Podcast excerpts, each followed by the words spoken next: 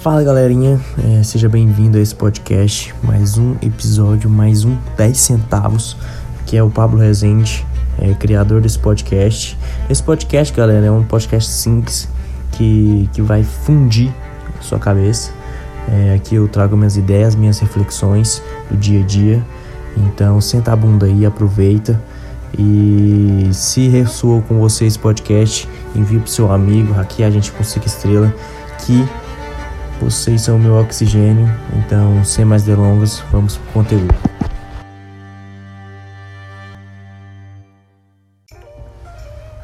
Ah, é super interessante uma coisa que aconteceu comigo hoje e eu vou compartilhar com vocês.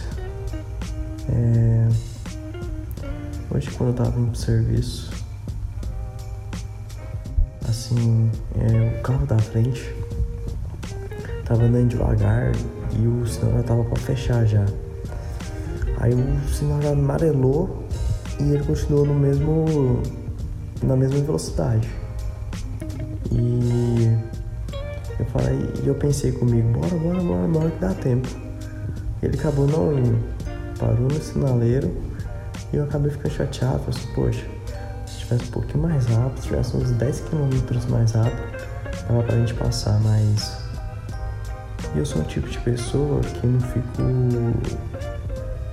Eu não tento controlar minha, meu, meus pensamentos, mas eu procuro diminuir eles. Então, sempre quando eu paro no sinaleiro, sempre que, que eu posso, eu, eu fico contemplando o que está na minha volta. Mesmo estando na cidade, eu sei que do meu lado vai ter prédio, do outro prédio vai ter asfalto mas eu tento diminuir meus pensamentos, porque se eu deixar fica só no automático.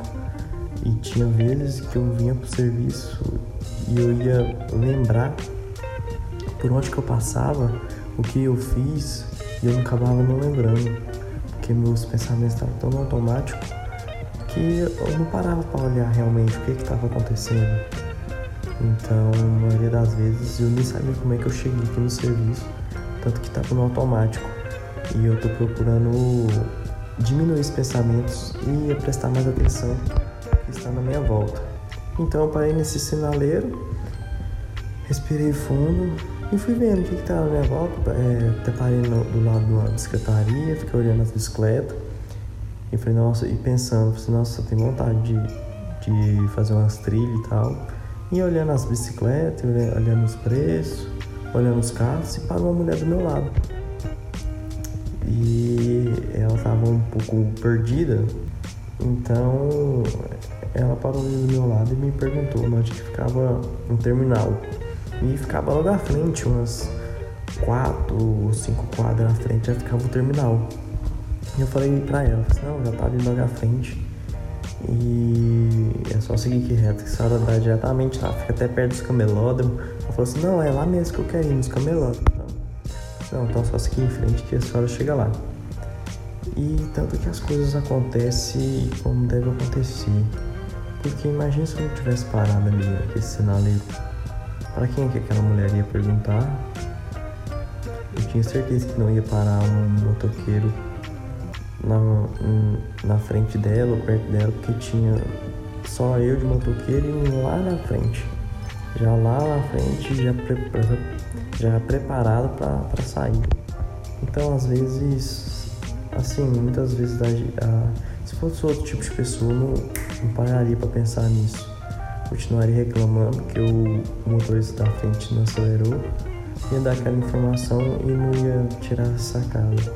E às vezes, é, acontecem certas coisas para a gente ajudar alguém, para a gente observar algo, aprender com algo podia muito bem alguém ali.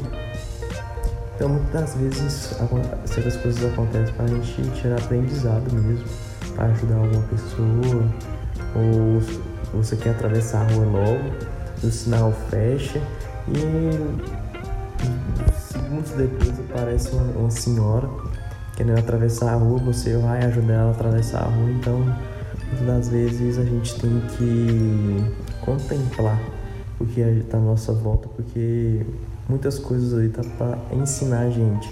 e muitas das vezes a gente deixa passar em vão, deixa passar, não, não pega a sacada, para pensar que aquilo ali é um aprendizado. Então, a minha provocação aqui, galera, só dando uma resumida aqui, é pra gente parar um pouco, respirar.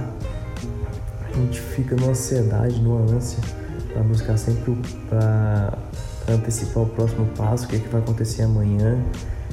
E a gente acaba não contemplando hoje, não vendo o que, está à nossa volta, não realmente experienciando, não pegando experiência naquele dia.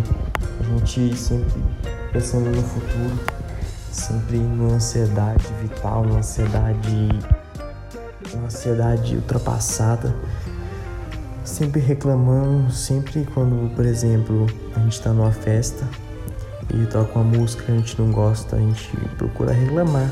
Porque tá tocando aquela música, a gente não procura contemplar aquele momento, contemplar aquele momento com aquelas pessoas, seja família ou amigos. Então a gente tem que procurar sempre o ponto positivo das coisas, porque se a gente for sempre o lado negativo, o mundo já é sujo, galera, o mundo já é cruel. Se a gente for sempre buscar os pontos negativos, a gente acaba virando um, mundo dentro da gente sujo e cruel. Então vamos parar um pouco, respirar e tirar aprendizado, tirar o melhor daquele momento que a gente está tá vivendo ali, seja o que for, seja no sinaleiro, como eu faço, seja dentro de casa, observar mesmo. Tenho certeza que se nunca observou um, um buraquinho que está no seu forro lá na sala, lá em cima.